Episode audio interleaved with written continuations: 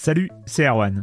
Je me permets ce petit message avant votre podcast pour vous parler du festival Silence on Joue qui aura lieu le 25 mai prochain à la Cité des Sciences et de l'Industrie à Paris. De 10h à 22h, on vous prépare une journée qu'on espère passionnante avec des discussions, des débats au cœur même de la Cité des Sciences et une soirée mémorable dans un grand amphithéâtre. La billetterie est ouverte, le lien est dans la description des derniers épisodes et vous trouverez aussi un lien vers la programmation.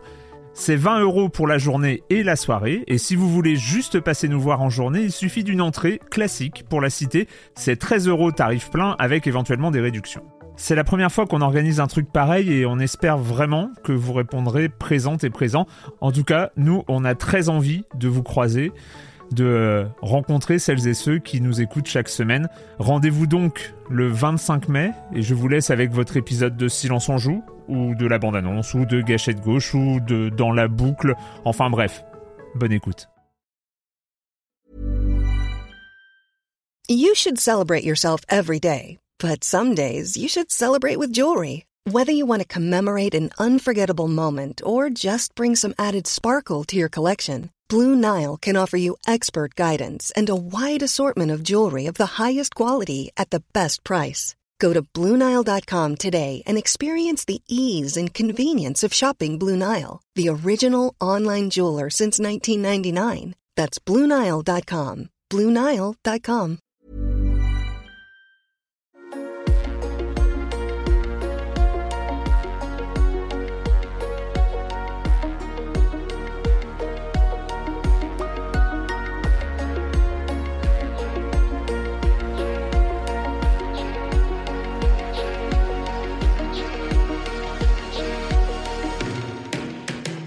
Bonjour à toutes et à tous. The Wreck, du studio français The Pixel Hunt, est sorti le 14 mars 2023. Nous en avons parlé de manière plutôt enthousiaste trois jours plus tard dans l'épisode 34 de cette saison de Silence en Joue. Le mois suivant, Florent Morin, fondateur de The Pixel Hunt, a voulu partager ses réflexions dans un texte sur Reddit, suite aux ventes très limitées de son jeu, 2000 exemplaires, toutes plateformes confondues. Il a voulu surtout expliquer pourquoi, malgré tout, il continuait à vouloir créer des jeux vidéo indépendants.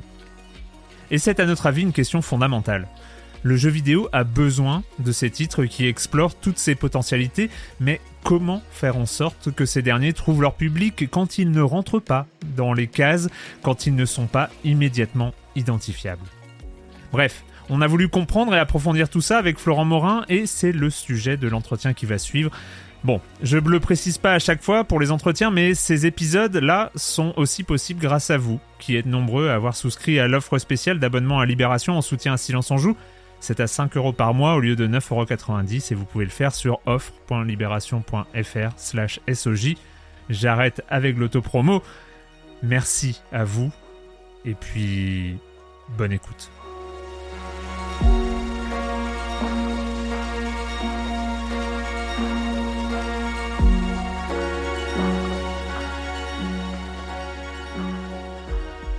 Donc euh, on a le plaisir aujourd'hui de recevoir Florent Morin, fondateur de The Pixel Hunt, euh, studio euh, qu'on connaît, dont on a parlé dans Silence on joue à plusieurs reprises, notamment pour Enterre-moi mon amour en 2017 et Inua en 2022, et puis plus récemment pour The Wreck au début de cette année 2023.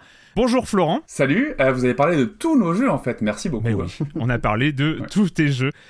pour m'accompagner dans cet entretien, j'ai aussi le plaisir d'être accompagné par Marius Chapuis. Salut Marius. Salut. Je crois qu'on a fait des interviews à deux des fois où je ne t'ai jamais présenté en fait. Je, je, me rends Ah, compte c'est que possible. Sam Barlow, euh, je crois que tu t'étais présenté à aucun moment euh, dans, dans l'interview, mais bon, c'était. Oui, bon après ça durait 3h30, il fallait gagner un peu de temps. Il fallait gagner un peu. de Ah, mais quand même.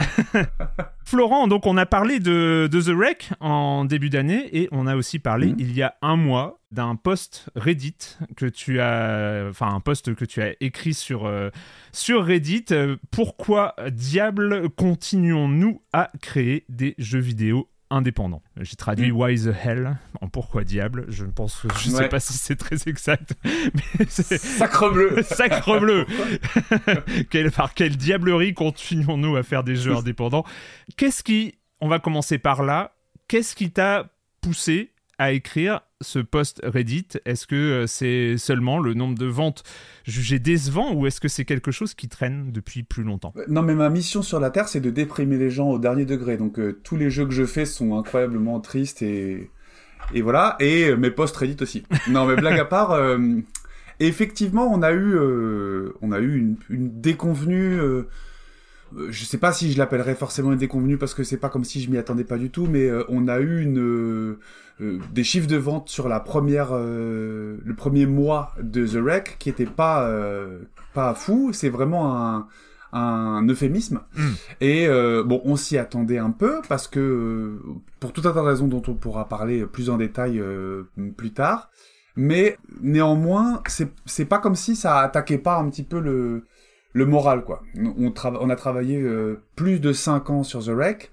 Euh, c'était vraiment un projet de cœur, un projet euh, dans lequel on a mis beaucoup de nous.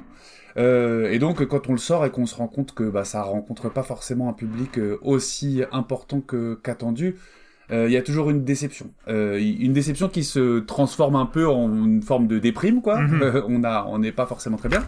Puis après, on a, on a besoin de, de process cette cette, euh, ces émotions et euh, de, de, se poser un peu des questions qui sont importantes pour savoir euh, bah, qu'est-ce qui s'est passé, comment c'est arrivé, quel impact ça a sur nous au fond, et est-ce que est-ce que ça qu'est-ce que ça remet en question ou pas. Donc l'écriture de ce poste c'était avant tout quelque chose d'un peu thérapeutique. Puis et puis tu sais moi moi je suis dans moi j'ai un point de vue d'une manière générale et dans le monde du jeu vidéo en particulier, c'est qu'en fait toutes les choses qui t'arrivent à toi et qui t'affectent il y a de fortes chances qu'elles arrivent à d'autres personnes et qu'elles affectent d'autres personnes. Et que si tu veux faire ton travail avec une certaine dose d'humanisme, le, plus possible, il faut parler de ces choses-là, parce que euh, euh, si tu peux sortir d'autres personnes de leur solitude euh, et leur donner les armes que toi tu as pu avoir pour faire face à ces questions, et aussi récupérer celles que ces autres personnes ont pu développer parce que je sais pas si vous avez vu mais sur ce poste il y a eu beaucoup de réponses et des discussions super intéressantes et des idées euh, super intéressantes pour moi aussi. Euh, en fait moi je suis convaincu que euh, c'est euh, hyper utile et c'est hyper nécessaire quand on fait des quand on a des, des boulots qui sont de l'ordre de la création mmh. d'être complètement ouvert et transparent sur toutes les questions un peu difficiles qu'on peut se poser euh, parce que ça peut servir aux autres et ça peut nous servir à nous. Donc en fait, j'ai pas beaucoup réfléchi avant de faire ce post. Je me suis dit voilà, on a cette situation, voilà ce que ça me fait. J'ai besoin de le formuler et peut-être que ce sera utile à d'autres et peut-être que d'autres pourront m'apporter des éléments euh, de réponse que j'envisage moi, pas parce que je tourne en boucle quoi. Comment tu réagis toi après la sortie d'un jeu? C'est est-ce que tu le détestes parce que t'as passé trop de temps dessus et t'en vois plus que les défauts, t'en as marre et euh, il faut soigner un peu la sortie, mais quand même euh, oust et est-ce que la question des ventes ou non vient apaiser ou au contraire euh, raviver euh, un peu ces, doutes quoi? Ben, je peux pas faire de généralité parce que euh, j'ai pas du tout réagi à la sortie de The Wreck comme j'ai pu réagir à celle d'Enterrement Mon Amour ou celle de Inua. Celle d'Enterrement Mon Amour, c'était notre premier jeu, donc de toute façon, peu importe ce qui allait se passer, on était déjà hyper content, soulagé, heureux d'avoir un jeu qui soit, qui ait vu la lumière du jour et qu'on puisse partager avec le monde j'étais un peu sur un petit nuage.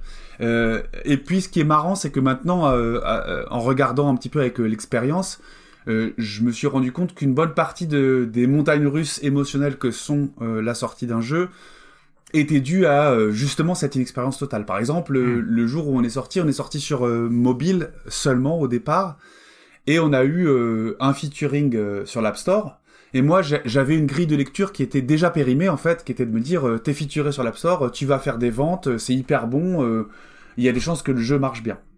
et en fait, ça c'était vrai probablement en 2015, ça l'était plus en 2017 quand on a sorti Entièrement mon amour. Donc je me suis dit, ah bah c'est super, on est featuré, ça veut dire que le jeu marchait. Une semaine plus tard, on avait des ventes qui étaient pas très loin des ventes qu'on a eues sur The Wreck, donc on peut pas dire qu'il a marché vraiment. Donc il y a eu, ah super, ah trop, trop pas bien. Euh, juste avant la sortie, on a eu un gros bug sur Android. Ah, horrible. Puis on a réussi à le régler. Ah, super. Donc c'était vraiment euh, la sinusoïde euh, qui a duré un certain temps. on a eu des nominations à des prix, on a gagné des prix, on a eu des articles qui nous ont descendu en flammes, d'autres qui nous ont encensés. Enfin, il y a eu ce truc de dire des hauts et des bas en permanence. C'est assez fatigant, mais tu t'en rends pas compte sur le moment, t'es complètement dopé aux endorphines et tu te, voilà, tu vis le moment, c'est super. Sur Inua, euh, on savait qu'on proposait quelque chose qui était euh, hors des sentiers battus, qui était pas facile, euh, qui était pas facile à marketer, à vendre, à identifier.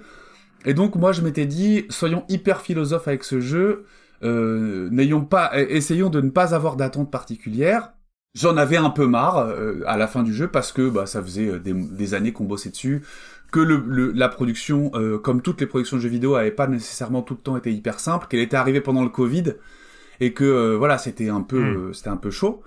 J'étais hyper content du résultat auquel on était parvenu, hyper content de sortir le jeu, mais comme c'était notre deuxième jeu, comme c'était aussi une coproduction avec Ico et Arte, donc euh, il y avait un petit peu le l'investissement émotionnel était un petit peu euh, euh, comment dire séparé euh, en plusieurs groupes, donc euh, moins intense personnellement. Euh, c'est probablement la sortie qui s'est le mieux passée pour moi parce que justement je me suis dit euh, advienne euh, advienne que pourra. Le jeu est fait, on en est content, on en est fier. Maintenant, on verra ce qui se passe euh, et, et la réception. Et elle a été plutôt très bonne. On n'en a pas vendu des caisses loin de là, mais au moins on a fait un jeu qui, pour certaines personnes, a été très marquant. Et donc bon, on était quand même très content de cette sortie. Pour The Wreck, euh, c'est encore différent, c'est que c'est la première fois où j'ai un jeu euh, duquel je suis toujours complètement amoureux. Mm. C'est-à-dire que euh, j'adore ce jeu, je suis hyper content euh, de ce qu'on a fait. Je peux encore y jouer sans avoir vraiment envie de jeter la manette à l'autre bout de la pièce. Je, je, je, je, voilà, je le trouve vraiment. Enfin, je suis très très content. Je, je sais pas comment je vais être capable de refaire un jeu ensuite duquel je serai aussi content que The Wreck. Euh, et donc, euh, à partir de ce moment-là, quand tu sors un jeu comme ça, t'as avant tout envie de le sortir pour le partager avec le plus de monde possible parce que t'espères que ce que tu ressens toi et ta relation intime et qui était partagée avec l'équipe, je veux dire. euh, je peux pas parler à la place de euh, d'Alex, de Peggy, d'Horace, euh, de tous les gens euh, de- des Color Swap, de tous les gens qui ont travaillé sur le jeu. Mais j'ai l'impression que tout le monde était vraiment content de ce qu'on a fait, et donc euh, pressé qu'il y ait le plus de, gens possible qui y jouent et de, de pouvoir entendre les avis des gens. Et on n'a pas été déçus parce que tant les retours presse que les retours euh, joueurs euh, sont quand même pour la plupart euh, extrêmement positifs et que même ceux qui sont critiques totalement à raison hein, en disant ouais le gameplay est quand même pas hyper profond c'est quand même on sent qu'il y a des limites de production value parce que le lip sync et c'est juste des bouches qui souffrent et qui se ferment et c'est pas très convaincant ceci cela enfin plein de critiques qui s'entendent. Hyper souvent elles sont quand même accompagnées de mais c'est une expérience qui est unique assez euh, exceptionnelle euh, par son unicité et marquante et probablement que dans cinq ans euh, je me souviendrai encore de ce jeu et moi pour moi en fait c'est juste le, le- le meilleur compliment Hmm. euh, qu'on puisse me faire c'est de me dire que dans cinq ans euh, je, te, je, te, je te dis le nom de mon jeu et tu te souviens en fait de des émotions que tu as eues et, et, et quand t'es dans cette dans cette euh, situation là voir des chiffres de vente qui sont pas fous quoi. Je le rappelle là euh, au moment où j'ai écrit le post Reddit on devait être à peu près à 2000 exemplaires euh, toutes plateformes confondues. Maintenant on doit être aux alentours de 3000 3500 euh, bah c'est frustrant à, plus d'un aspect. C'est frustrant parce que tu te dis économiquement comment est-ce que je vais assurer la pérennité du studio? Euh, créativement, comment est-ce que je vais assurer l'indépendance qu'on a eue sur ce jeu-là? Si je peux pas faire valoir une une un niveau de bancabilité euh, assez haut pour que les investisseurs aient envie de me donner des sous pour faire le, le prochain. Et puis juste intimement, merde, on s'est un peu foutu à poil dans ce jeu. On a envie qu'il y ait, le- qu'il y ait plein de gens qui puissent le voir, d'autant plus que le- ceux qui le voient euh, semblent l'a- l'apprécier. Et donc, est-ce qu'on n'est pas en train de en train de, de passer à côté de euh, de euh, faire un peu plus de bien euh, que ce qu'on fait avec euh, bah, euh, une audience limitée. Heureusement, je pense qu'il y a des réponses à ces trois problématiques, mais voilà, euh, c'est pour ça que je me suis retrouvé à dire bon bah qu'est-ce que je fais de toutes ces émotions? Euh, soit je suis logoréique dans les podcasts et on m'arrête plus, soit je suis j'écris un post Reddit. Euh, Tu peux faire pour, les deux. raconter un peu ça. Tu peux Bah faire- voilà, du coup, ouais. c'est- c'est- Petite question pour préciser juste le, le- le cadre. On parle de The Pixel Hunt, on a l'habitude de dire c'est un petit studio parisien. Mais c'est Ouais. c'est quoi The Pixel Hunt? C'est combien de personnes? Est-ce que c'est juste toi et le truc change en fonction des projets? Ouais. Est-ce que tu peux nous préciser ça en fait? C'est plus vraiment parisien. C'est pas vraiment un studio. Par contre, c'est petit, Mm. effectivement. Alors, j'ai créé The Pixel Hunt en 2014 officiellement, en 2013 officieusement, après avoir été journaliste pendant 10 ans, et parce que j'avais envie de faire des jeux vidéo qui euh, pouvaient parler du réel. Alors, euh, pas forcément journalistique, euh, même si en termes à mon amour avait quand même une dimension au moins documentaire, si ce n'est journalistique. Euh, mais qui parle du réel parce que bah, l'intérêt que j'avais pour le réel qui m'avait amené à être journaliste, il était toujours là et j'avais envie de voir comment est-ce que les jeux vidéo pouvaient explorer ça d'une manière un peu différente avec leur grammaire à eux. Et, et, et, je l'ai créé tout seul parce que en fait je, savais très bien que il n'y avait pas en 2014 deux studios de jeux vidéo chez qui j'aurais pu faire ça. En tout cas, j'en connaissais pas. Je voyais pas à quelle porte j'allais pouvoir taper en disant em- embauchez-moi parce que je vais faire des jeux qui parlent du réel. Donc j'ai créé cette structure plus ou moins euh, contraint et forcé pour faire ce que j'avais envie de faire en gros. Je suis pas du tout d'une famille de- d'entrepreneurs. euh, Personne euh, autour de moi n'a créé d'entreprise et je t'avoue que aujourd'hui encore, euh, quand je parle avec d'autres chefs d'entreprise de comment je gère The Pixel Hunt, ça fait cauchemarder pas mal de monde parce que je- c'est pas vraiment pas mon truc du tout quoi. Enfin c'est voilà. Et, euh, et donc, euh, on a fait de la presta d'abord pour des, pour des clients. Euh, on, ah, quand je dis on, en fait, effectivement, The Pixel c'est majoritairement moi tout seul, euh, dans mon coin. Euh, et d'abord, euh, pendant longtemps, ça a été une SAS unipersonnelle. Euh, mais ce que je fais, c'est que, selon les projets, je vais composer des équipes.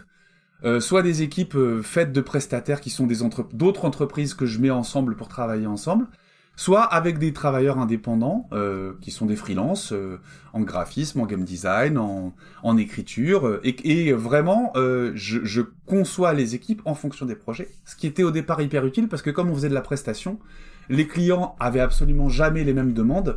Parfois on voulait du web, parfois on voulait du Unity, parfois on voulait du pixel art, parfois on voulait du réaliste, parfois on... etc etc.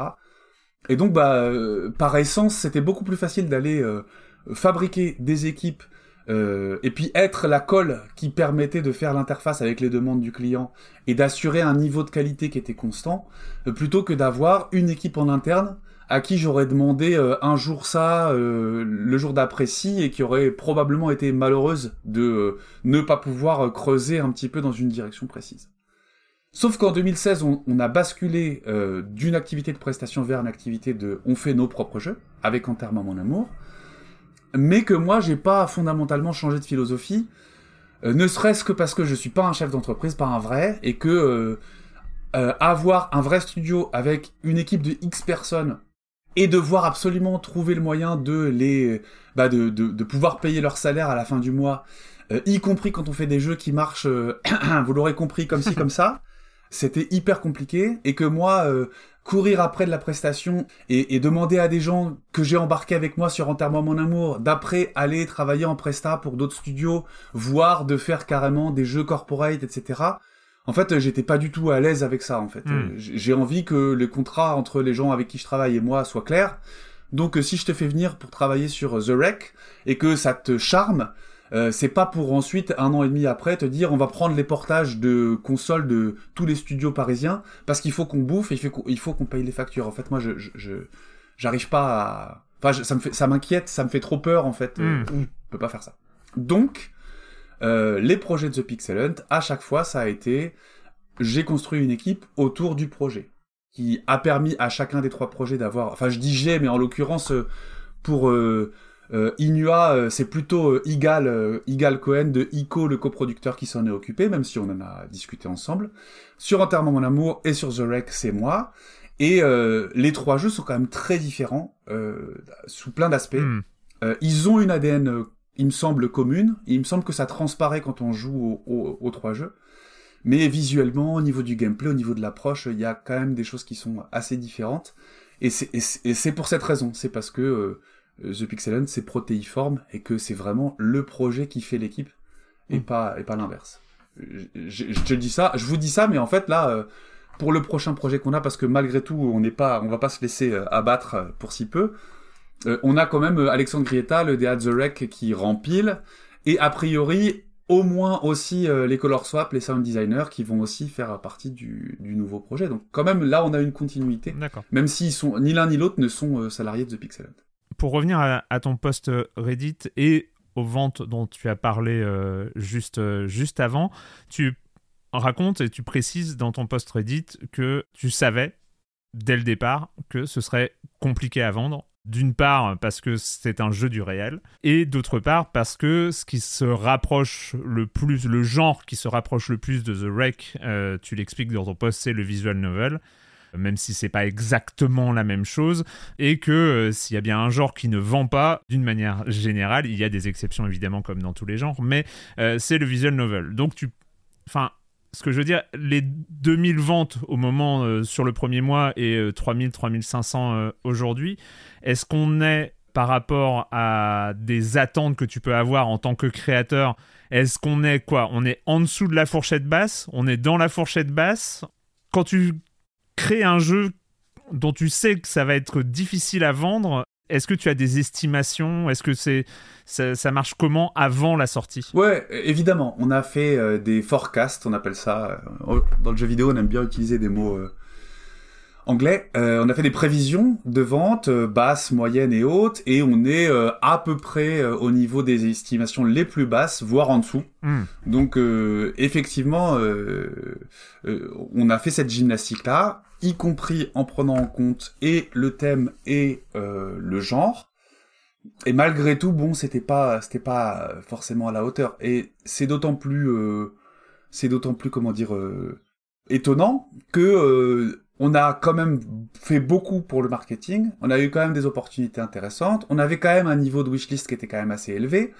Donc euh, le risque, on avait eu l'impression de l'avoir quand même plutôt raisonnablement mitigé. Mm. Mais là où tu as raison euh, de, de, mentionner euh, cette histoire de, de genre, c'est qu'en fait, euh, c'est quelque chose qui est quand même très répandu dans, la, dans les discussions autour du marketing de jeux vidéo, et que moi j'avais un peu tendance, avec toute la toute la morgue qui me caractérise, et probablement la fatuité, à me dire oui, mais si on fait un bon jeu, enfin le truc classique, hein, si on fait un bon jeu même s'il colle pas exactement dans les cases, euh, il devrait trouver son public. Et ben, euh, il semblerait qu'en fait, quand même, malgré tout, ces questions de genre euh, soient, même quand t'as l'impression d'avoir fait un bon jeu, parce que ça se trouve, c'est avec une impression, elles soient prévalentes, et que quand tu t'inscris dans un genre, particulièrement dans un genre qui est aussi niche que le visual novel, tu rajoutes un problème à un problème, parce que du coup, il faut que tu sois dans les codes du genre.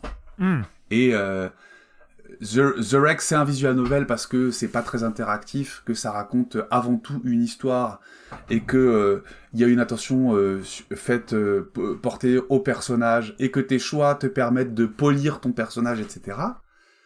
Mais ça n'est pas un visual novel parce que le style graphique n'est pas le style classique qu'on identifie dans le genre du visual novel parce que euh, le gameplay d'exploration des mémoires est pas un gameplay qu'on trouve dans les visual novels, parce que c'est probablement moins euh, à embranchement que euh, la plupart des visual novels qui sont euh, ceux qui ont eu vraiment du succès dans les années qui viennent de, de s'écouler. Donc en fait, euh, on s'est identifié à un genre qui était malgré tout, avec le Walking Simulator, euh, le plus proche de, de nous. Mais enfin, on marche pas dans The Wreck, donc c'est dur d'être identifié comme Walking Simulator. Et euh, on n'avait pas, euh, voilà, on cochait pas euh, certaines des cases qui étaient essentielles. J'ai posté il y a quelques mois avant que le jeu sorte, j'ai j'ai testé un petit peu la température sur des subreddits de visual novel et on je me suis fait défoncer par des gens qui disaient le style artistique est, est hyper moche et je regarde mon jeu, je crois pas que le style artistique soit hyper moche, vraiment pas. Je crois par contre qu'il est hyper pas du tout dans les codes du visual novel et ça, Mm. ça c'est clair, hein, c'est c'est la vérité. Donc voilà, j'ai un peu fait le malin en me disant oui, mais les genres sont faits pour être dépassés. Il semblerait que si tu veux survivre, euh, pas tant que ça en fait. Il y a une partie du mur qui est liée aux joueurs, en fait, c'est ça? Au manque de... Enfin, sans la vouloir jeter la... joueurs, non, non, mais sans vouloir, sans vouloir jeter la, la- Non, non, mais c'est une vraie question que je me pose, c'est sans vouloir jeter la pierre sur les joueurs, parce qu'on l'est aussi, on a... Il y a. Est-ce qu'il y a un truc qui est propre aux jeux vidéo qui serait un... Peut-être pas forcément un manque de curiosité, mais un besoin de retrouver ses habitudes quand on achète un jeu et de savoir exactement où on met les pieds? Je sais pas à quel point c'est l'époque qui veut ça. Euh, ou à quel point c'est euh, des, décennies de marketing euh, autour de l'entertainment et le défouloir et l'escapism qui veut ça. Mais j'ai l'impression que il y a un côté doudou dans le jeu vidéo. Et il y a un côté, je vais quand même aller chercher des jeux qui vont me donner plus de ce que j'ai déjà apprécié beaucoup et je vais un peu creuser dans un genre parce que ça me rappelle des souvenirs qui sont des souvenirs liés à euh, des super bons moments parce que j'ai kiffé, parce que j'ai eu euh, voilà des décharges euh, d'hormones du plaisir et que j'ai envie d'en retrouver. Et donc j'ai l'impression que les joueuses et les joueurs, et, et, ça me fait mal de faire des généralités parce que il y a probablement plein d'exceptions, mais la masse est quand même un peu conservatrice. Hmm. et que euh, elle veut bien qu'on lui, qu'on lui secoue les puces, si elle est sûre aussi de retrouver quand même plein de choses qui font qu'elle va se sentir en territoire, euh, en territoire euh, connu. Je pense que le nouveau Zelda, avec son crafting dans tous les sens et son côté hyper émergent, marche parce que c'est des mécaniques quand même un peu innovantes, même si on a vu que elles ont déjà existé dans d'autres jeux auparavant, mais bon, quand même, c'est un peu osé pour un Zelda. Mais ça reste un Zelda. Ça reste euh, hyper proche quand même de plein de choses. Ça reste, euh, ça reste Link, ça reste euh, Hyrule, ça reste un territoire hyper connu. Et donc là, on peut innover dans un gameplay qui, pour une partie, va être, va être un peu déroutant. Mais parce qu'il y a 90% de la proposition qui est hyper connue. Après, quand on est complètement indépendant et qu'on propose une euh, propriété intellectuelle euh, nouvelle, je pense que la marche pour réussir à séduire, elle est hyper haute. Elle, c'est possible, hein, tu vois. Sinon, il y aurait pas des Lucas Pope, il y aurait pas euh, des Disco Elysium, il y aurait pas des indés qui arrivent avec quelque chose qui est complètement sorti de nulle part et qui est un énorme succès. Donc c'est possible, mais la marche est hyper haute et bah nous on n'avait pas euh, le talent, euh, euh, la force de proposition, peut-être la hype, peut-être les connexions nécessaires pour passer cette, cette marche là quoi. Et du coup, le prochain, c'est un rock deck builder? Tu, tu, crois pas si bien dire. Non, non, non, mais le prochain, c'est un RPG avec Évidemment toujours euh, du narratif, évidemment toujours un peu d'innovation, mais qu'on mettra probablement moins en avant, et probablement qu'on va essayer de mettre beaucoup plus en avant des mécaniques de RPG.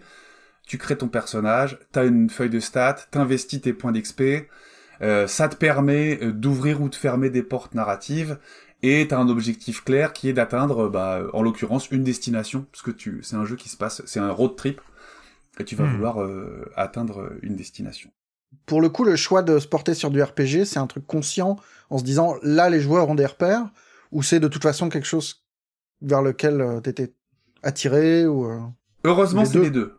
Heureusement, c'est les deux. Ouais. C'est-à-dire que euh, ça fait longtemps que faire un jeu avec beaucoup plus de morceaux qui bougent me faisait envie et me faisait aussi un peu peur, hein, parce que c'est pas les mêmes. C'est dur, c'est vraiment très dur d'avoir quelque chose d'équilibré, de convaincant et de fonctionnel plus t'as des parties qui bougent, plus, t'as de morceaux qui bougent, plus tu peux avoir des, euh, des, des cas, euh, des cas à la marge qui vont être, qui vont devenir hyper chiants. Et t'as pas envie que le joueur euh, se fasse chier, en fait. Mais, évidemment, euh, avec l'expérience de The Wreck, c'est aussi l'occasion qui fait le larron, et je me suis dit, bon bah d'accord, ok, si on doit essayer, de... essayons, on va voir, essayons de faire quelque chose qui est plus clairement identifié, hmm. qui est dans un genre qui est plus porteur, qui est dans un genre qui en plus dans le passé récent a montré qu'il y avait pour le coup de la place pour euh, des propositions un peu originales du moment qu'on respecte certains codes, avec Disco Elysium, avec Citizen Sleeper, avec I Was a Teenage Exocolonist, mais aussi des trucs dont je pensais qu'ils allaient marcher et qui ont pas autant marché que ce que je pensais. Par exemple, euh, le, premier jeu qui a été publish par euh, Dontnod qui s'appelle euh, Gerda, je crois. Gerda, ouais. J'étais étonné parce que je pensais qu'il y avait là des dimensions euh, hyper intéressantes de RPG relativement clairement identifiées et je crois que bon bah de ce qu'on voit en tout cas sur la page Steam, ça a pas l'air d'avoir énormément marché. Ça a quand même mieux marché que The Wreck, hein. mais donc donc avec aussi des challenges de savoir comment est-ce que tu vas la le, le, présenter pour que ça accroche. Mais euh, voilà, donc heureusement il y a les deux quoi. À la fois euh, j'avais envie et à la fois c'est euh, une, une opportunité. euh, il y a un côté un petit peu pragmatique quoi dans cette décision.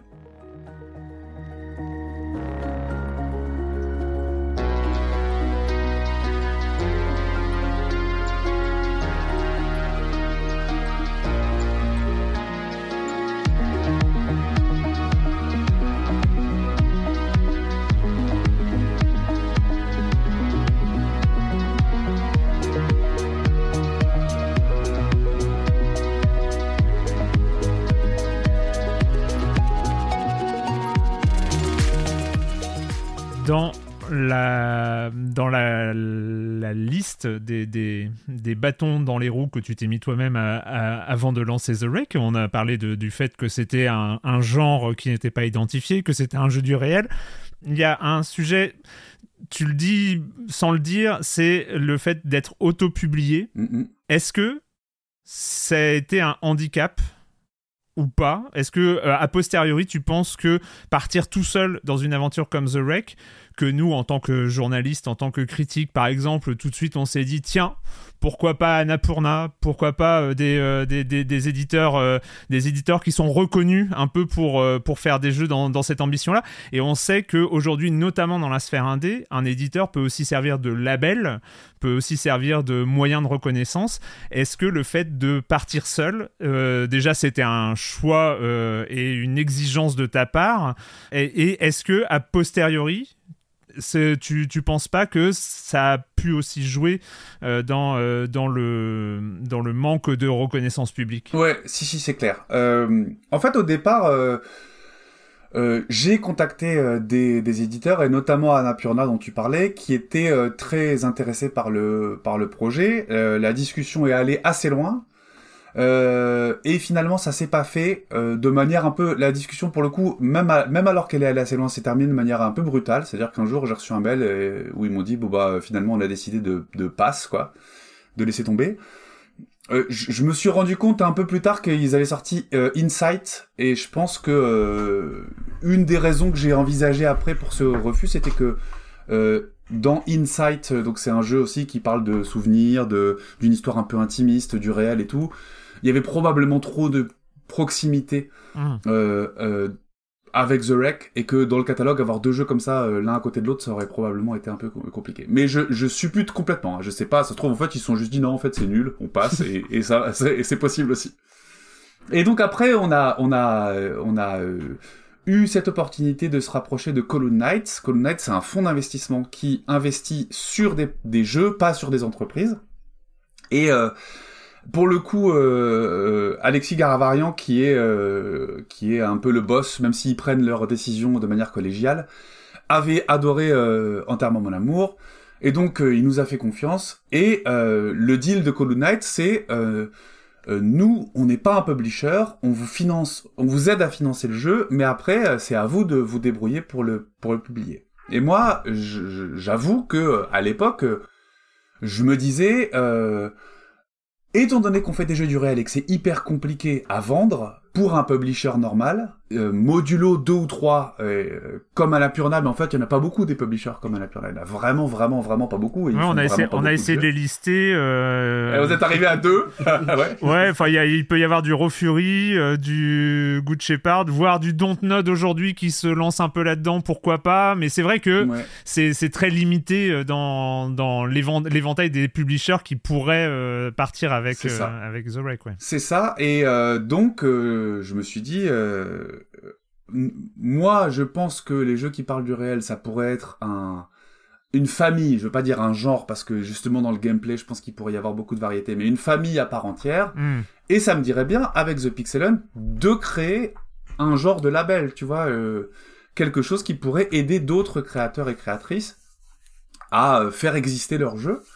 Euh, et donc pour ça, l'expérience de l'auto- l'auto-édition euh, me semblait hyper utile de, me frotter euh, moi-même à euh, la difficulté de la chose. Bah, je suis pas déçu. Hein. J'ai bien vu qu'effectivement c'était très difficile et que euh, et qu'il y avait plein de choses qui étaient pas euh, auxquelles j'avais pas réussi à trouver des réponses les plus appropriées. Je pense que il y, y aura un effet d'entraînement, c'est-à-dire qu'au bout d'un moment, avec plus de titres au catalogue, plus d'expérience, on doit pouvoir arriver à avoir ne serait-ce que, tu vois, une base euh, de joueuses et joueurs qui nous, qui nous identifient plus clairement, qui vont être intéressés parce qu'ils ont adoré un des jeux précédents, et qu'on avait sorti que, euh, nous tout seuls, on avait sorti que en termes à mon amour, donc, et, c'était en 2017.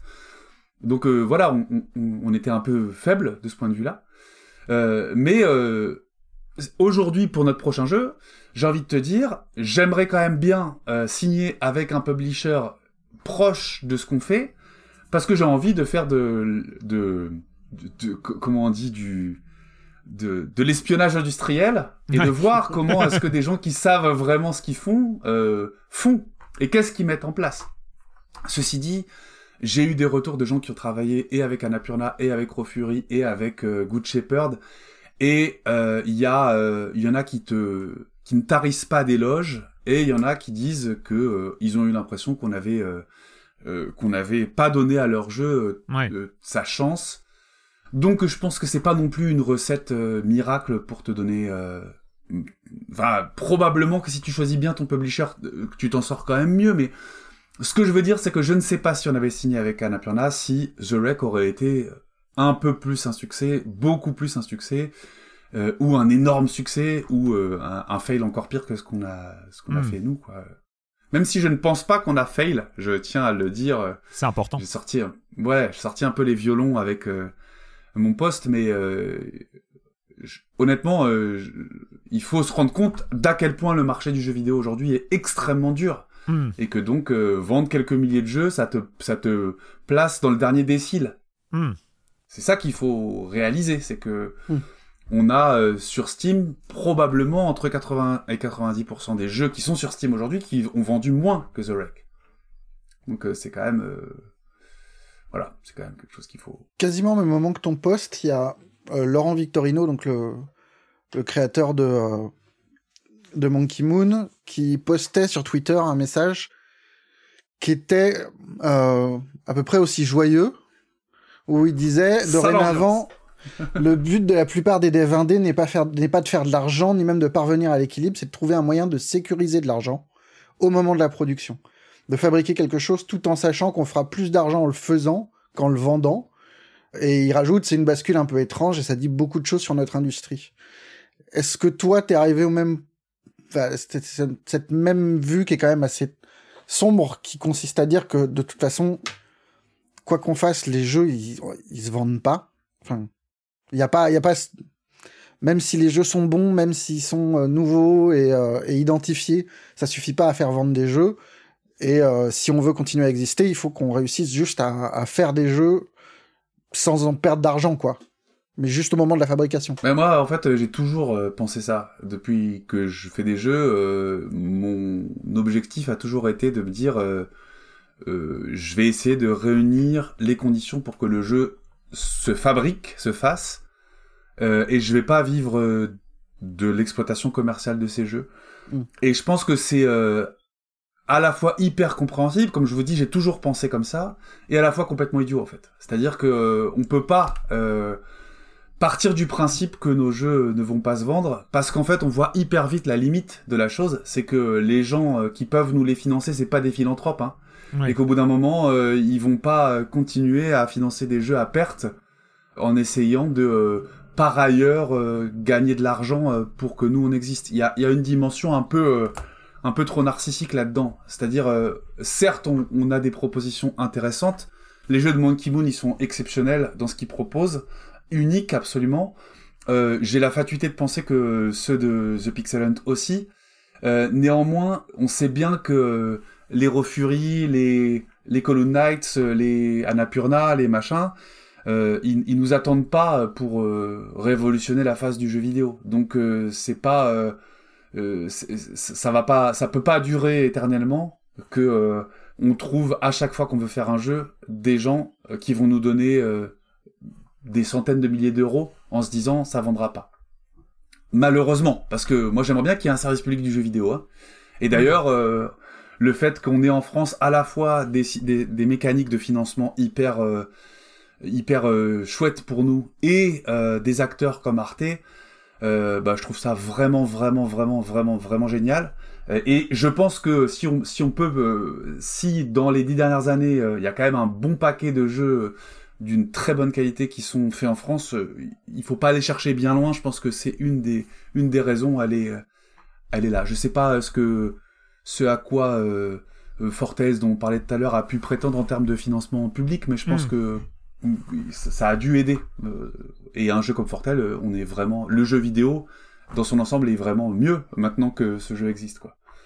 Donc euh, je suis complètement d'accord avec euh, Laurent euh, et en même temps je me dis que il faut qu'on arrive à il faut qu'on arrive à trouver quand même un moyen de de de vendre nos jeux parce que bah on pourra pas refaire le le coup pendable aux au publishers éternellement. On va finir par être grillé. Alors peut-être que nous, on va juste se dire, on est vieux, Laurent et moi, c'est bon, on arrête, on, on va faire, euh, je sais pas, on va trouver un boulot euh, alimentaire, on, laisse tomber le jeu vidéo.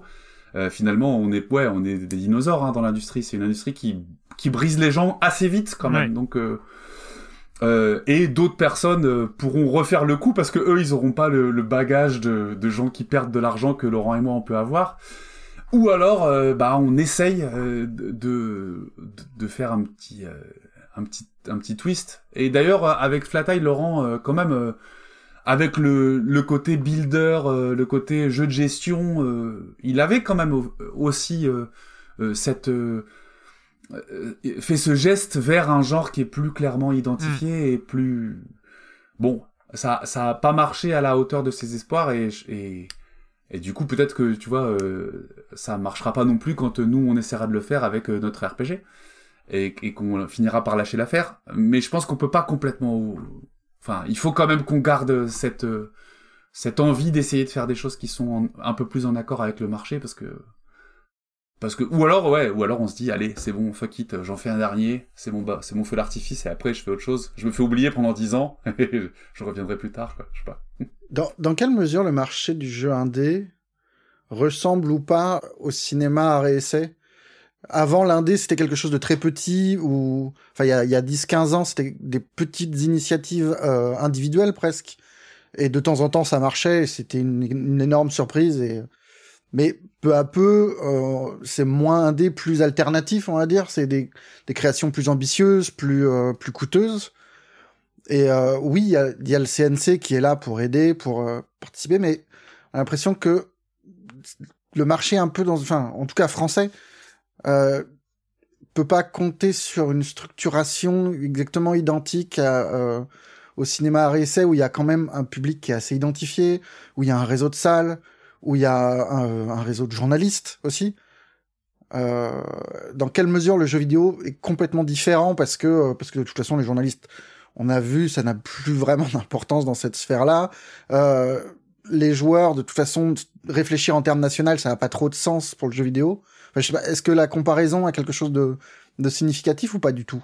Moi, elle me semble, elle me semble hyper euh, significative. J'ai pas beaucoup réfléchi à la question. Alors peut-être que j'occulte tout un pan euh, de ces deux industries qui ferait qu'elle elle serait complètement inepte, mais euh, en tout cas, dans mon état, dans l'état actuel de ma réflexion, elle est complètement valide.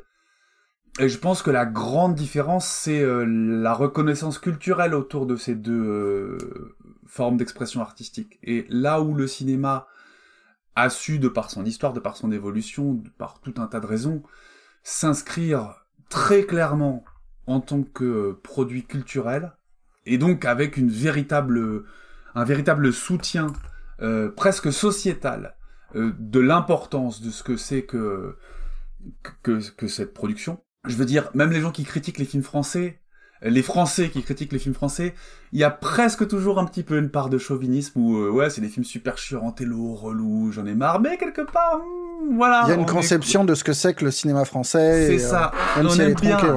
Et on aime bien, euh, on aime bien le détester, tu vois. parce qu'il y a Cannes, parce qu'il y a les stars, parce qu'il y a la nouvelle vague, parce qu'il y a tout un tas de choses qui ont ancré hyper fort le cinéma euh, euh, en général et le cinéma euh, d'art et essai particulièrement en France, mais en fait ça existe même, tu vois, dans plein de pays. ça a ancré ça dans la culture. Et c'est marrant parce que figurez-vous que par une sérendipité un peu bizarre, je regardais un clip du STJV sur YouTube. Et YouTube, l'algorithme m'a proposé ensuite euh, l'audition du SNJV à l'Assemblée nationale. Il n'y avait pas plus opposé comme vidéo, mais bon. Et, mm. et du coup, moi, j'étais chaud, je me suis, je me suis tapé. Et Nicolas Gaume disait, on est une industrie qui est quand même particulière, qui est que une bonne partie des Français jouent mais ceux qui jouent pas, euh, pour une énorme partie d'entre eux, ne jouent pas du tout, du tout, du tout, du tout, du tout, du tout. Et même si, euh, euh, grâce au téléphone portable, des personnes disent qu'elles ne jouent pas et en fait jouent, personne ne va te dire je lis rien. Je lis aucun livre jamais. Personne ne va te dire je regarde aucun film jamais. Mm. Mais plein de gens vont te dire je joue pas du tout aux jeux vidéo et ça m'intéresse pas du tout et c'est vraiment pas du tout mon truc et j'accroche pas du tout, etc. Et je pense que ça, c'est dû au fait que le jeu vidéo est beaucoup moins identifié comme étant une, un produit, une œuvre culturelle que la littérature peut l'être, que euh, la, photographie, la peinture, le cinéma, même les séries télé et même les bandes dessinées peuvent l'être aujourd'hui. Et du coup, euh, quand on quand on a d'un côté une industrie du jeu vidéo qui s'est développée, qui a des enjeux commerciaux énormes euh, et qui a la possibilité quand même de financer des productions plus ambitieuses aujourd'hui qu'il y a une dizaine ou une quinzaine d'années, mais que de l'autre côté, t'as toute une partie du public qui pourrait être le, public de ces productions, comme tu le disais, d'art et essai, euh, qui n'existe pas dans le monde du jeu vidéo, ou qui existerait, mais qui euh, euh, est accaparé par des productions qui sont les, les maîtres étalons du, du, du secteur, comme Zelda par exemple, eh ben tu te retrouves entre, le cul entre deux chaises un peu. Quand t'es dans notre cas, quand t'es dans mon cas, tu te retrouves un peu le cul entre deux chaises. Peut-être que la différence côté public, c'est que le public de jeux vidéo d'art et essai, entre guillemets, n'écarte pas le fait de jouer à Zelda. Alors que le public de cinéma, du cinéma essai sera moins intéressé a priori par Fast and Furious 13. Euh, ouais. ouais, ouais. Même si, euh, tu vois, tu peux reconnaître à Zelda euh, une dimension presque un peu quand même aussi à essai. Enfin, je veux dire... non, non, mais c'est vrai que c'est moins, c'est moins hyper formaté que Call of Duty. Call of ou... ou FIFA ou ce genre de jeux qui sont pour le coup là des vraies recettes que tu peux numéroter d'une année sur l'autre. Mais on peut jouer à The Wreck et NBA 2K. Grave, mais oui, mais je sais, je sais. Alors il y a aussi la question du prix, hein. Peut-être que 20 mm. balles, euh, c'est trop cher. Peut-être que euh, si tu es, euh, si tu fais partie de cette partie des joueurs qui, à mon avis, n'est pas une frange. Hein. À mon avis, il y a beaucoup de joueuses et de joueurs qui sont curieuses et curieux. mais peut-être que quand t'as des revenus qui sont pas hyper extensibles et que t'as des jeux que tu veux pas rater, euh, qui te coûte 50, 60 balles, peut-être que la place que t'as pour... Euh, euh, et que t'as à côté des jeux sur Itch qui sont gratuits et qui parfois te proposent des choses hyper originales et hyper intéressantes, peut-être que le truc entre les deux, bah 20 euros c'est trop cher pour ce pour ce pour cette proposition là.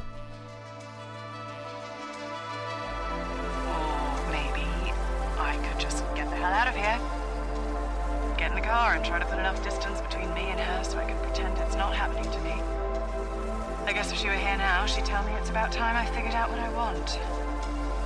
Well, Jen, darling, do you want to go in there?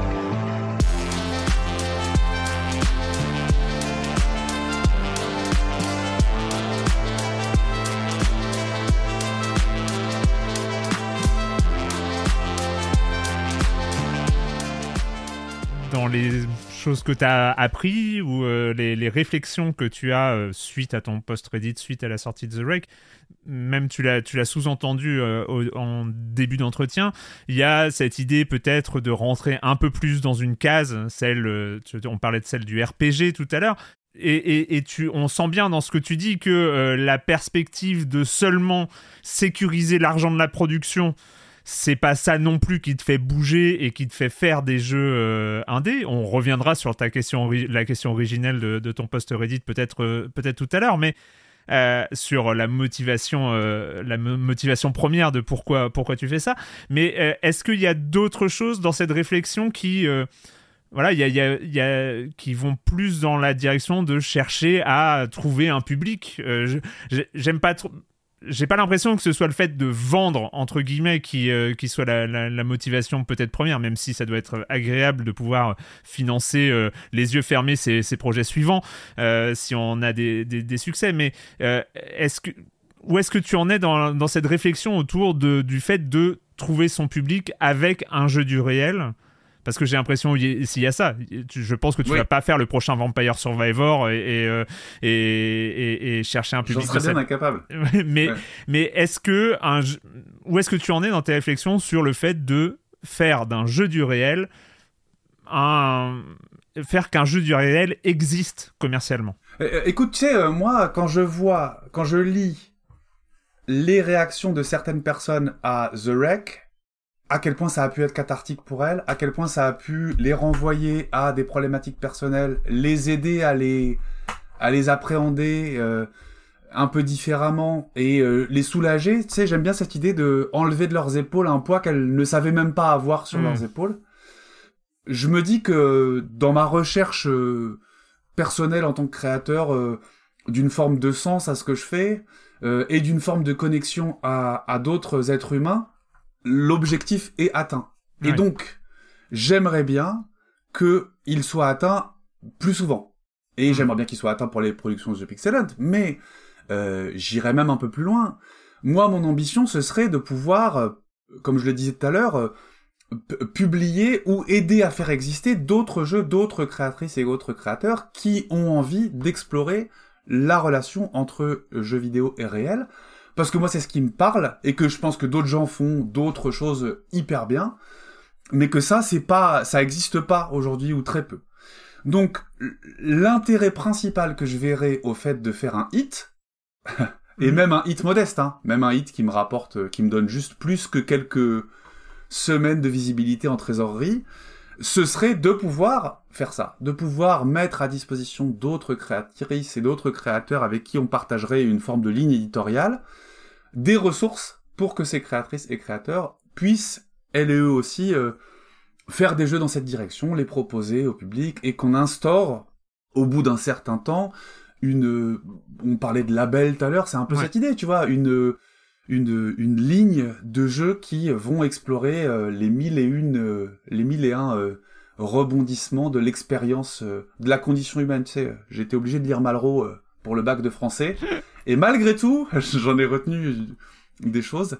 Et je pense que cette, cette dimension-là de dire euh, le jeu, même le jeu solo est une expérience hyper sociale, et donc faire des jeux qui permettent de se rendre compte qu'on n'est pas tout seul dans ce qu'on vit dans notre dans notre dans, notre dans nos émotions etc c'est quand même une une, ambition qui qui moi me va bien tu vois que je trouve belle et, et chouette et donc euh, si je peux gagner assez d'argent pour non seulement continuer moi à le faire euh, et aussi permettre à d'autres personnes de le faire euh, bah je serais hyper heureux et c'est pour ça que j'ai pas très envie de euh, de juste essayer de financer mes prods parce que tant qu'on passera pas un, un, un, palier un peu supérieur, on pourra pas euh, mettre le pied à l'étrier à d'autres. Mm. Euh, or, euh, idéalement, dans un monde, tu vois, de rêve, on sait bien que la réalité est plus compliquée. Mais c'est ce que j'aimerais faire. Justement, tu en, tu en parlais en, introduction quand on a parlé de, de ce qui t'avait motivé à, écrire ce post, ce post Reddit et, et, et voilà. Tu, tu as parlé des des réactions de, de, ce que ça a créé comme discussion avec, euh, avec d'autres créateurs, des choses aussi que tu as apprises à à la lecture des réactions, des commentaires, des réflexions qui, a, qui ont, que, que ton poste a généré. Qu'est-ce que qu'est-ce que t'en retiens en fait de, de cette expérience, de cette de ces discussions? Est-ce qu'il y a des éléments comme ça que tu n'avais pas vu venir, euh, des, des choses euh, venues d'autres ouais. d'autres devs? Tu sais, c'est toujours euh, un peu la même chose. C'est-à-dire que euh, ma, ma, ma chère et tendre, qui est un puits de sagesse, euh, m'a dit une fois qu'en fait, euh, les choses, tu les sais.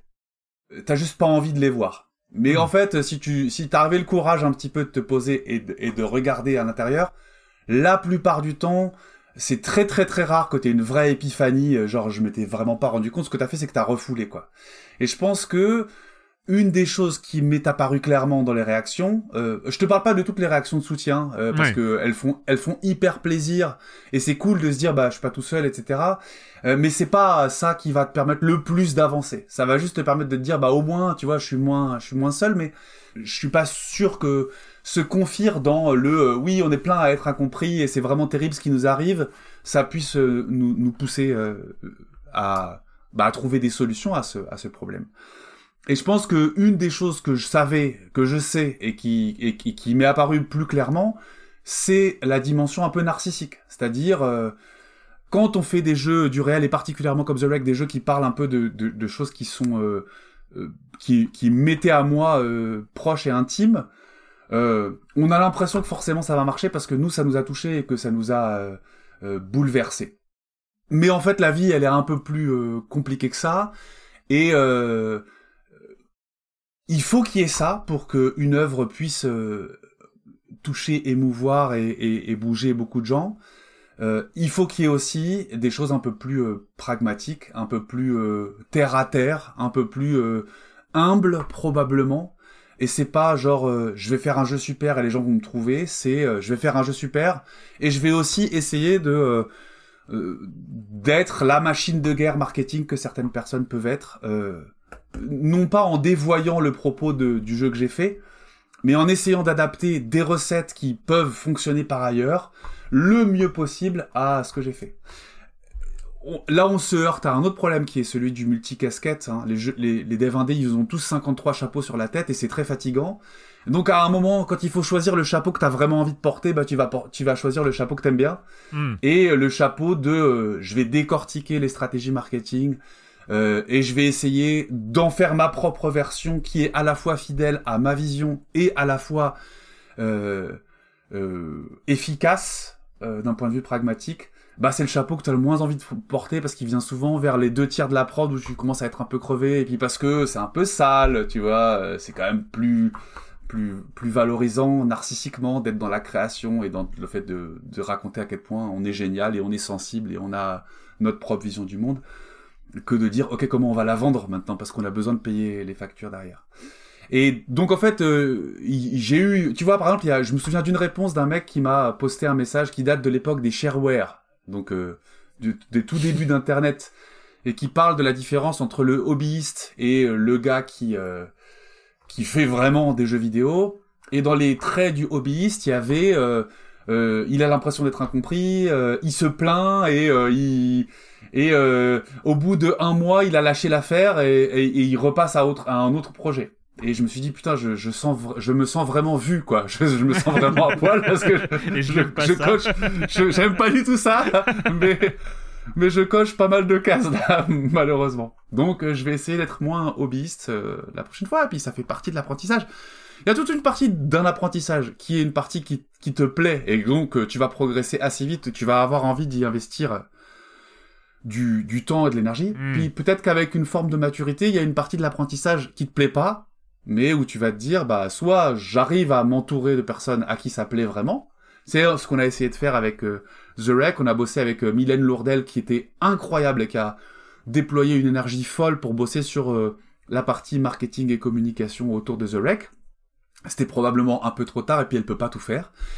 Soit t'acceptes toi-même aussi de de dire bah dans mon planning de prod, je sais que je vais devoir euh, euh, consacrer du temps à ça et donc peut-être qu'il y a d'autres trucs que je maîtrise plus et que donc je peux être un peu plus en en supervision de quelqu'un d'autre dessus, même si c'est des trucs qui me font plus kiffer et que je dois déléguer pour euh, me consacrer plus à à des parties qui qui me font moins plaisir mais dont je sais que pour le coup les délégués vont va être extrêmement compliqué. J'ai une petite question qui, qui mature avec euh, ce qu'on a dit avant. On parle de jeux du réel, on parlait du public et du besoin de se retrouver dans des genres, dans des mécaniques connues et familières. À l'inverse, le jeu, il est... euh, Je pourrais presque le conseiller à ma mère, en fait. C'est- Enfin, il y a quelques jeux comme ça qui... Non, non, mais je veux dire, c'est Ah, un jeu qui ne demande finalement pas beaucoup de savoir en matière de jeux vidéo.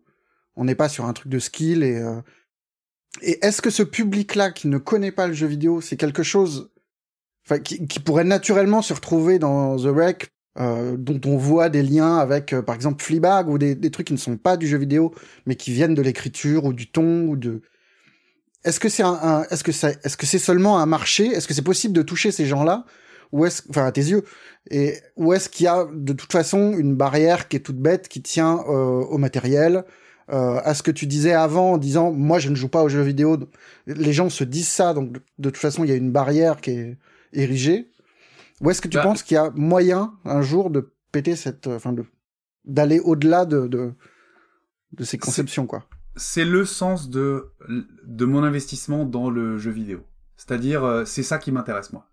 C'est c'est la reconnaissance culturelle du jeu vidéo. C'est pour ça que je parlais de culture tout à l'heure. C'est vraiment une question de culture. C'est euh, quand tu as décidé que le jeu vidéo c'était pas pour toi, on pourra faire tout ce qu'on veut, tu joueras pas aux jeux vidéo. Et euh, moi, euh, ma mère et ma copine sont mes deux crash tests. Je veux voir si elles arrivent à jouer à mes jeux. Ma mère a, a joué entièrement mon amour et, et, ma copine a terminé The Wreck. Or, euh, c'est les deux seuls jeux vidéo auxquels elles ont joué, à part que ma mère a découvert Candy Crush depuis. Petite parenthèse, le drame. Et donc, euh, je, je, rêve de réussir. Et il y a ce public-là, des gens qui jouent pas. Et il y a le public des gens qui jouaient quand ils avaient 14-15 ans et qui ont arrêté de jouer complètement et qui ont perdu mmh. euh, cette habitude. Et qui, à mon avis, du coup, euh, peut-être voient le jeu vidéo comme quelque chose de performatif, basé sur les skills et avec une barrière à l'entrée trop haute. Et qui ne savent pas que The Wreck existe. Et on a essayé, tu vois, de s'adresser à eux. On essaye encore et je veux pas lâcher l'affaire parce que je pense que c'est vraiment euh, le public qui moi m'intéresse le plus. Euh, petit scoop euh, pour vous, on est en train de travailler sur un portage mobile de The Wreck et en fait jouer à The Wreck sur un téléphone c'est trop bien, c'est trop bien, mmh. c'est hyper simple, on a quasiment rien adapté. Est-ce que ça va permettre à ce genre de personnes d'y jouer, de le découvrir comme ça? Bah j'espère, on verra.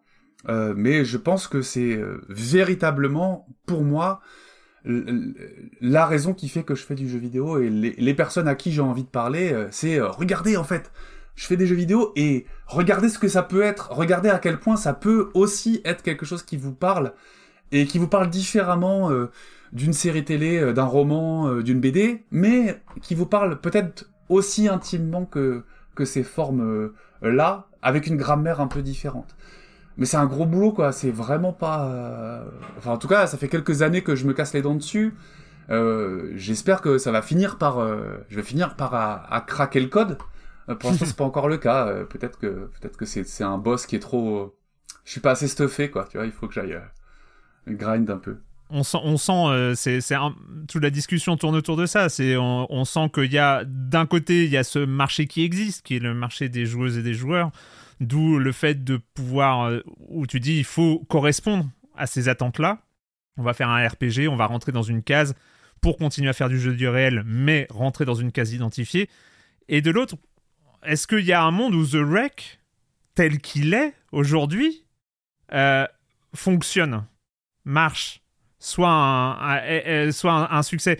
Euh, je, fais une petite parenthèse, Marius, tu l'as, évoqué, mais ça parle aussi, euh, dans ton post Reddit, tu dis, il y avait quand même un accueil presse exceptionnel, euh, on a eu des bonnes critiques, que ce soit à l'international, que en, en France aussi on se rend compte aussi qu'on ne sert à rien, euh, que, que, tu, euh, que tu as vendu moins d'exemplaires que l'audience de Silence on joue. Donc, euh, ce qui veut dire. Non, les gars, qu'est-ce que vous faites là Non, bah, je pense, je pense que... je parle aux je parle aux auditeurs, aux auditrices là.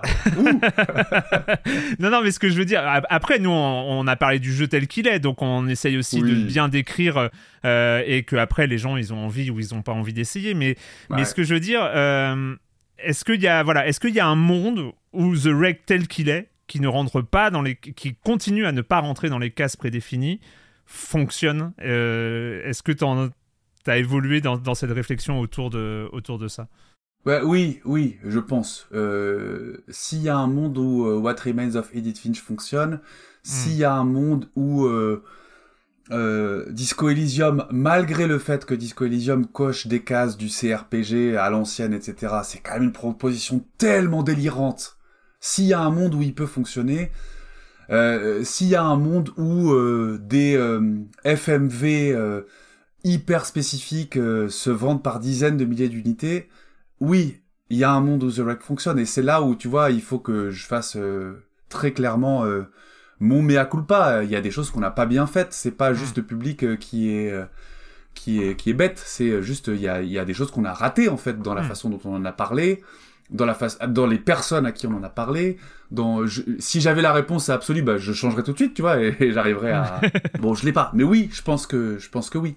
Je pense que les personnes qui écrivent les 93% de reviews positives sur Steam, euh, c'est pas 93% euh, de euh, d'illuminés en fait. C'est des gens qui, euh, pour certains d'entre eux, ont joué à The Wreck parce que pour une raison ou pour une autre, euh, le marketing qu'on avait mis en place euh, a résonné avec eux et ils se sont fait surprendre et ils ont trouvé que c'était vraiment euh, très chouette.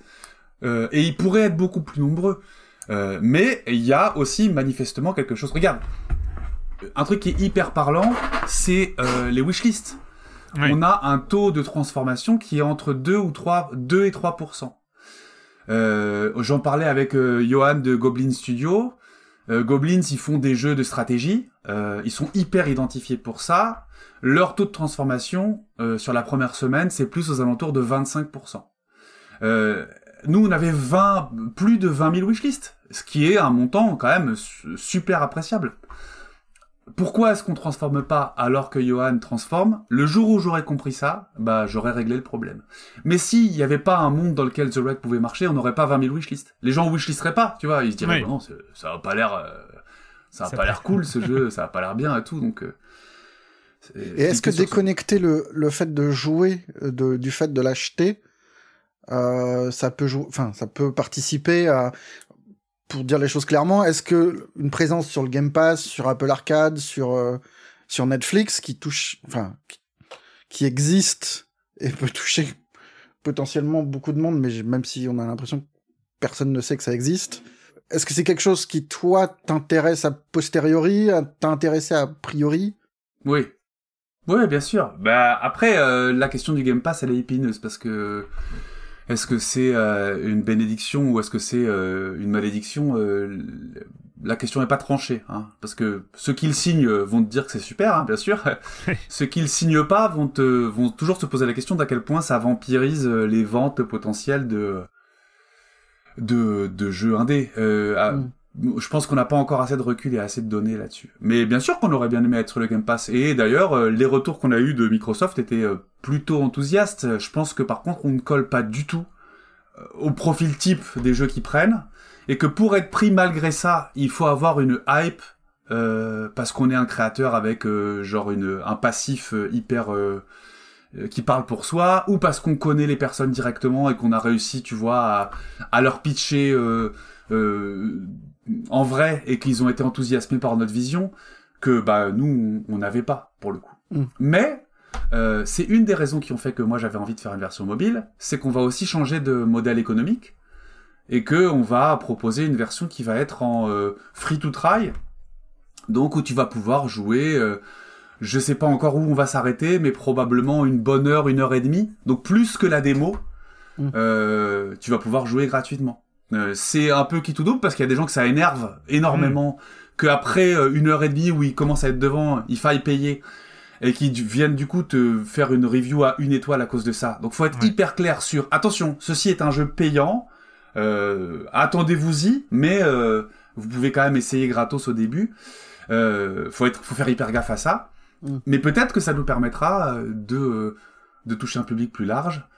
Et, et, et une fois que t'as joué une heure et demie et que t'as vraiment accroché et que tu sais maintenant de quoi on parle, bah là tu, tu peux peut-être passer à l'acte d'achat. Euh, On, on, on en reparlera dans un an quand le jeu sera sorti et que j'aurai du recul, je vous dirai. J'ai eu peur que tu annonces euh, le passage en free-to-play avec euh, des, des, des ventes de cosmétiques et de et des ouvertures de coffres tous les jours pour finir The Wreck. Mais... C'est ça. Non. On avait pensé au free-to-play pour Enterrement Mon Amour où il fallait payer Achète pour acheter des bouteilles d'eau et tout. ouais. C'était bien glauque. C'était bien glauque. le modèle Non, non, économique. pas de, pas de free-to-play, de toute façon, c'est pas... C'est un vrai métier aussi, hein, ça. On s'en moque, on s'en moque, on a raison hein, de s'en moquer. Mais c'est aussi un vrai métier, quand même. Un mois, un mois plus tard, est-ce que tu écrirais le même post aujourd'hui? Euh... Oui, je si je l'avais pas fait, je le ferais parce que je pense que c'est ce que je disais tout à l'heure. euh, je pense que c'est hyper important de partager en fait euh, ces émotions et parce que on en fait on a très peu parlé de la deuxième partie du post qui pour moi est euh, la raison pour laquelle j'ai écrit ce post. Mais c'est la vraie monde- question. Pourquoi Tout- diable est-ce que tu fais des, jeux- des jeux vidéo Mais oui, tout le monde me parle de la première partie parce que euh, c'est la partie drama, tu vois, c'est le Mm. hook. Mais moi, la, la vraie chose que j'avais envie de partager, c'est ça, c'est euh, j'ai quand même débarqué dans le jeu vidéo sans savoir programmer, sans savoir euh, dessiner, sans savoir rien faire des métiers cœur du jeu vidéo, mais parce que j'avais l'impression qu'on était à un moment du jeu vidéo où euh, qui était un peu béni, qui était à la Mm. fois le moment où on a les outils pour pouvoir faire des jeux assez ambitieux avec des toutes petites équipes, et à la fois un moment où euh, il y a plein de choses qui restent à explorer, qui n'ont pas été faites, ou qui n'ont ou- ont peu été faites, et, euh, et que les gens... euh, qu'on peut faire découvrir aux gens. Donc je vais pas non plus me plaindre, et c'est pour ça que je dis, c'est pas un poste de chouinard, c'est pas un poste euh, où je dis, ouais, j'en ai marre, je vais arrêter les jeux vidéo. Au contraire, Hmm. au contraire, c'est un poste où je dis, non mais ouais, on a vraiment raison. C'est pas une question rhétorique le titre. Hmm. On a vraiment raison de continuer à faire des jeux indépendants, mais il faut se rappeler pourquoi on les fait. Et il faut se rappeler qu'est-ce que c'est notre euh, notre motivation. Et moi, ma motivation, bah, elle est d'essayer de trouver cette, euh, de, craquer euh, ce code. Comment on fait pour à la fois parler de choses qui sont parfois personnelles, parfois intimes, souvent dans l'émotion et toujours dans le réel et l'expérience de qu'est-ce que ça veut dire qu'être un être humain et être vivant. Comment on fait pour faire des jeux qui parlent de ça et toucher un public avec. Comment est-ce qu'on fait pour reproduire ce que le cinéma a fait avec le drama, ce que la littérature a fait avec euh, 90% de la littérature euh, euh, française et une bonne partie de la littérature mondiale, qui est de, de parler de, son expérience au monde, euh, et que le, la bande dessinée a fait avec euh, ce qu'on a appelé le roman graphique, mais qui est en fait euh, de, la bande, de la bande dessinée qui parle de la vraie vie, quoi, en fait, hein, souvent. Et, euh, et qui s'appelle pas bande dessinée pour que les, les quadras n'aient pas honte quand ils sortent de la librairie avec leur sac, qu'ils puissent dire mais non chérie, ça n'est pas euh, une bande dessinée, c'est un roman graphique. Tu vois. Bon. Comment est-ce qu'on arrive à faire ça avec le jeu vidéo? Euh, et, et, et, et voilà, ça c'est moi. Faut changer de peu, nom euh, Faut changer de nom. Tu, on, trouve un, Peut-être. on trouve un nom. euh. mais ce serait dommage. roman que- roman ludique, tu vois, c'est un, un truc. euh. ce serait dommage parce que comme vous le disiez, euh, je pense que dans les joueuses et les joueurs, des- les vrais, les, les gamers, quoi. En fait, il y en a plein qui pourraient accrocher à The Wreck. Hmm. Et c'est à nous, c'est à nous de trouver comment on fait pour, euh, pour qu'ils aient envie de, de donner la chance à ce genre de jeu. Donc pourquoi est-ce que moi je fais des jeux vidéo? C'est pour ça. C'est parce que je pense que euh, le média est trop génial pour ne pas explorer cette dimension le plus possible et pour ne pas essayer de faire en sorte de euh, créer des jeux qui explorent cette dimension et qui trouvent un public. Dernière question, après j'arrête, mais pour rebondir sur, cette question de la BD, est-ce que on n'est pas à l'équivalent de, de, du début des années 90 et de l'émergence de l'association, Mm, mm, mm, et que ce qui manque, c'est un Persepolis qui Ouais. viendrait péter un peu le plafond de verre Est-ce- Et est-ce qu'un un seul titre peut ouvrir la voie euh, à l'émergence d'une scène un peu structurée autour de... Le problème des jeux vidéo, c'est que ça marche bien. Non, mais c'est pas une blague. C'est que les enjeux commerciaux autour des jeux vidéo n'ont rien à voir avec les enjeux commerciaux autour de la bande dessinée. Ce qui a permis à l'association d'exister, c'est qu'ils ont beaucoup, beaucoup, beaucoup galéré. Et que donc, en fait, ils ont eu cette euh, position un petit peu euh, radicale de dire on va être l'association et on va être l'association jusqu'au bout. Qu'est-ce qui se passe quand, un publisher fait ça dans le jeu vidéo? Quand un dévolveur arrive et qui dit mais nous on va être les punks du jeu vidéo et on va euh, faire des trucs un petit peu de sale gosse, etc. Ça finit par bien marcher, ils finissent par rentrer en bourse, ils finissent par avoir tout un board qui leur dit c'est la rentabilité à deux chiffres, et ils finissent par euh, se transformer en une énorme boîte. Et tant mieux pour eux, c'est hyper cool pour eux, c'est super, etc. Mais aujourd'hui, Devolver n'est plus la structure qu'elle était il y a encore deux ou trois ans. Hmm. Euh, c'est pareil pour Raw Fury. Euh, c'est avec une avec une situation un peu différente due au fait qu'ils sont adossés à un studio de production de films pas très loin avec Annapurna. Et ce qui nous manque, c'est des structures qui seraient plus petites que ça euh, et qui euh, n'auraient pas pour euh, objectif et ou ne seraient pas transformées par le marché en euh, structures qui, qui doivent vraiment euh, grossir et devenir euh, euh, costaud. L'association, depuis les années 90, c'est toujours pas devenu un mammouth de l'édition. Non, non. Et ça le deviendra jamais. Et, pour autant, ils ont révolutionné la phase de, la bande dessinée en France, je pense. C'est pas si, je connais pas assez bien le monde du cinéma pour pouvoir voir si la, si la, si la comparaison est apte. Est-ce qu'il existe des petites boîtes de prod qui n'ont jamais grossi et ont utilisé euh, leur succès euh, pour continuer à rester fidèles à une, une certaine vision qu'ils avaient de la direction dans laquelle ils voulaient faire évoluer leur, euh, leur art et leurs médias.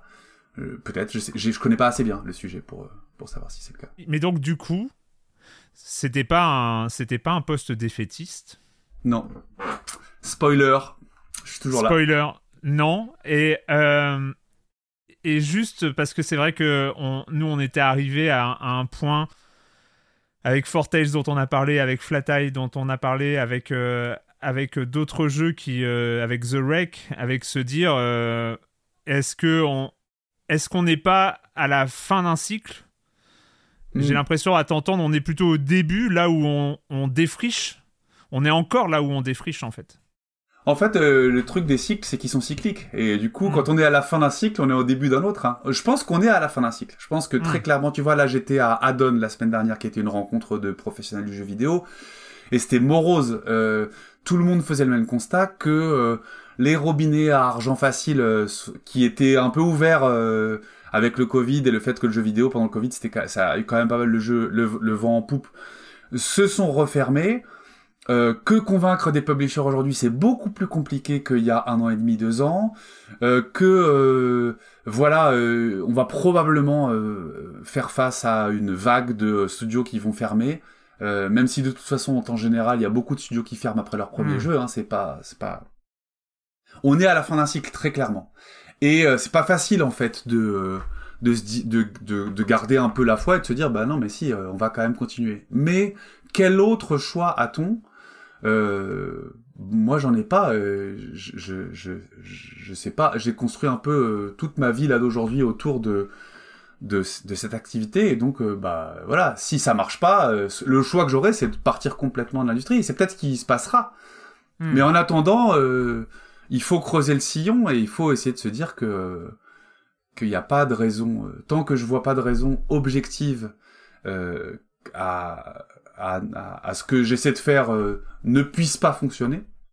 Euh, et malheureusement, en fait, euh, il y a déjà eu de, il y a déjà eu What Remains of Edith Fish qui a prouvé qu'en fait ça pouvait fonctionner, donc ça peut fonctionner. Donc tant que j'ai pas réussi à le démocratiser, bah je, je peux pas m'arrêter en fait. Faut que je continue. Eh ben merci beaucoup, Florent pour, euh, pour cette discussion euh, qui, euh, qui quand même se termine sur, sur une note positive. On a hâte de, justement de découvrir le début du prochain cycle parce que, parce que ça, ça, va, ça, va, ça va redémarrer et puis de, de, découvrir les prochains jeux du réel. On a envie de jouer à d'autres The Wreck, même avec des caractéristiques à monter et des points d'expérience, ça nous gêne pas. On va, on, a, envie de jouer à d'autres jeux comme ça quand même. Je vais essayer de trouver la, je vais essayer de trouver le bon équilibrage. J'aimerais bien que ma mère puisse toujours finir mes jeux. Euh, et en même temps que d'autres personnes puissent aussi s'y intéresser. C'est le but. Euh, on, on, continuera en tout cas à suivre tout ça dans Silence on joue. À très bientôt Florent. Merci beaucoup. Ciao ciao.